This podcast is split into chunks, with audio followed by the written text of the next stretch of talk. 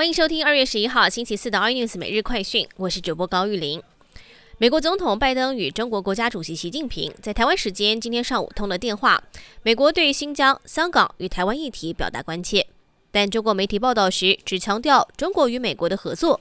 不过，同时在美国，拜登也宣布国防部成立中国专案小组，要全力应对中国对美国构成的巨大威胁。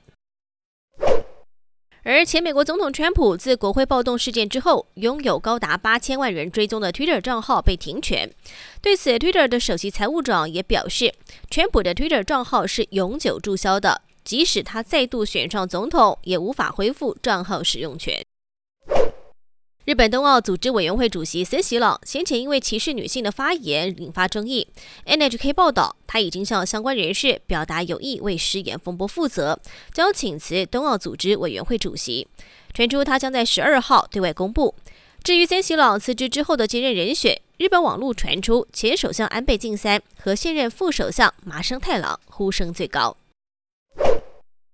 台铁上午六点五十三分，瑞芳站通报了四角亭到七堵之间钢轨发生了裂缝，站以东正线单线双向行驶，影响上午十九列次的列车延误。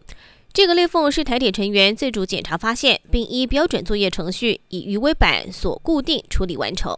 那么台铁将在今天晚上利用夜间断电封锁时段进行钢轨的抽换作业。疫情指挥中心公布，今天国内新增一例境外的移入个案，这是本国籍二十多岁的男性从法国入境。由于个案发病前两天至住院隔离前都是居家检疫期，而且就医及裁剪时接触的相关人员都有适当防护，所以并没有框列接触者。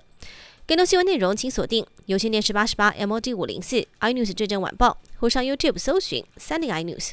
感谢台湾最大 Podcast 公司声浪技术支持。您也可以在 Google。Apple、Spotify、KKBox 收听最新 iNews 每日快讯。